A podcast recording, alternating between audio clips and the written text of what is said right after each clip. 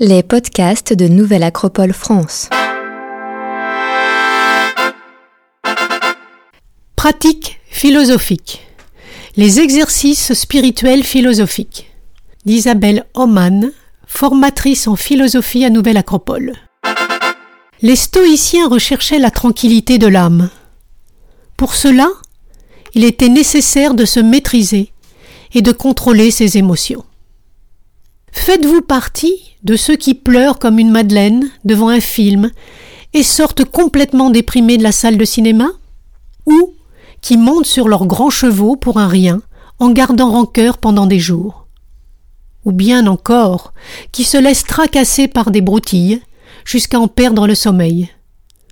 Tout ceci n'est qu'une question de sensibilité. Résister aux troubles de l'âme.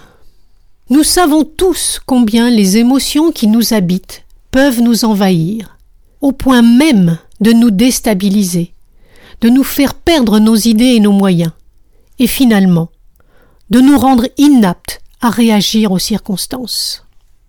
On dit que les stoïciens recherchaient le remède à cela par la tranquillité de l'âme, en grec apathie, ou absence de trouble que certains ont traduit par une absence totale d'émotion.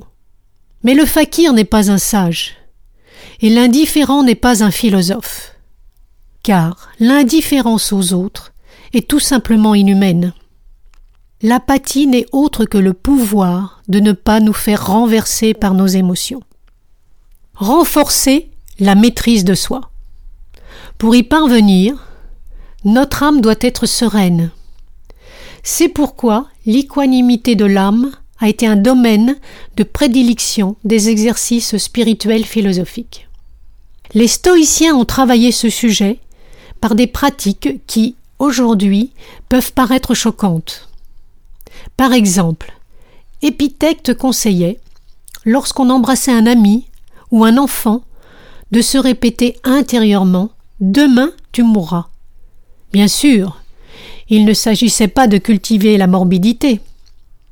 Le but de cet exercice spirituel était simplement de mettre en évidence la sensibilité de l'âme et de s'y exercer à y résister. On dit que Marc Aurèle, l'empereur philosophe, a longuement pleuré la mort de ses proches, comme celle de sa femme, de son précepteur ou de ses fils, mais que dans le même temps, il n'a jamais paru accablé plus de quelques jours, sans jamais abandonner ses tâches. Comment parvenir à cette équanimité? Le chagrin est là, mais le philosophe sait se ressaisir pour ne pas souffrir inutilement et perdre conscience. L'exercice consiste non pas à annihiler toute réaction émotionnelle négative, mais plutôt à ne pas l'alimenter, afin que celle-ci ne prenne pas plus d'ampleur. Voici le conseil de Marc Aurèle. Supprime l'idée que tu t'es faite. Et du même coup, tu supprimes aussi ta plainte. Je suis blessé, supprime le je suis blessé. Et du même coup, la blessure est supprimée également. En clair, il s'agit de ne pas ruminer, mais faire en sorte de ne pas donner corps et chair à l'émotion qui nous a touchés. Pour cela, il lui faut lui enlever toute consistance.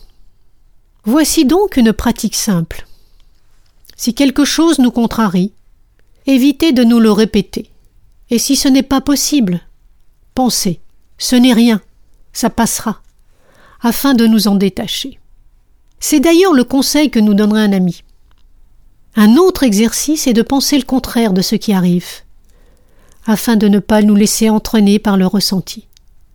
De manière instinctive, nous pensons que c'est un mal.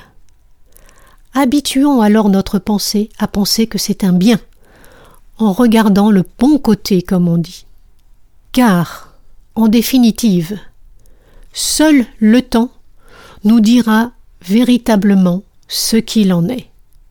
Pensez pour moi-même de Marc Aurèle.